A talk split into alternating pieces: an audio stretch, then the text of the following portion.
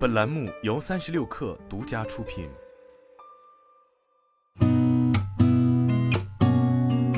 八点一刻，听互联网圈的新鲜事儿。今天是二零二二年十二月六号，星期二，早上好，我是金盛。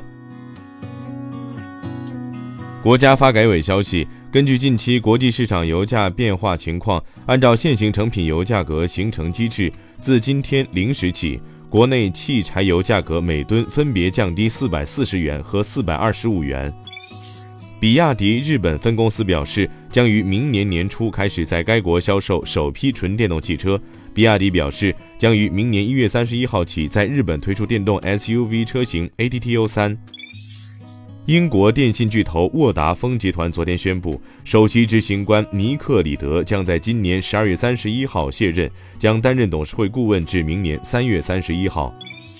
李永熙被晋升为三星设备体验部门的全球营销中心总裁，该部门负责监督其移动业务。她也是三星集团首位来自创始人家族以外的女总裁。据介绍，李永熙于2007年加入三星，2012年升任副总裁，此前曾供职于欧莱雅。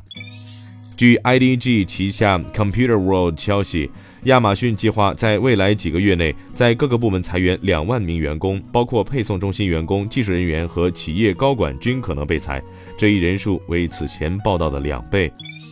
英特尔将为爱尔兰的数千名员工提供三个月无薪休假，该公司计划在明年压缩三十亿美元，来对抗全球芯片行业的大幅萎缩。英特尔今年早些时候刚刚宣布加大对爱尔兰一处新设施的投资，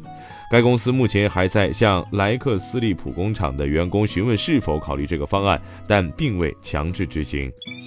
据新西兰先驱报报道，新西兰将出台新法律。根据新法律，科技巨头谷歌和 Meta 在自己的平台上分享新西兰媒体报道的本地新闻内容时需要付费，预计约三千万至五千万美元将流向新西兰媒体。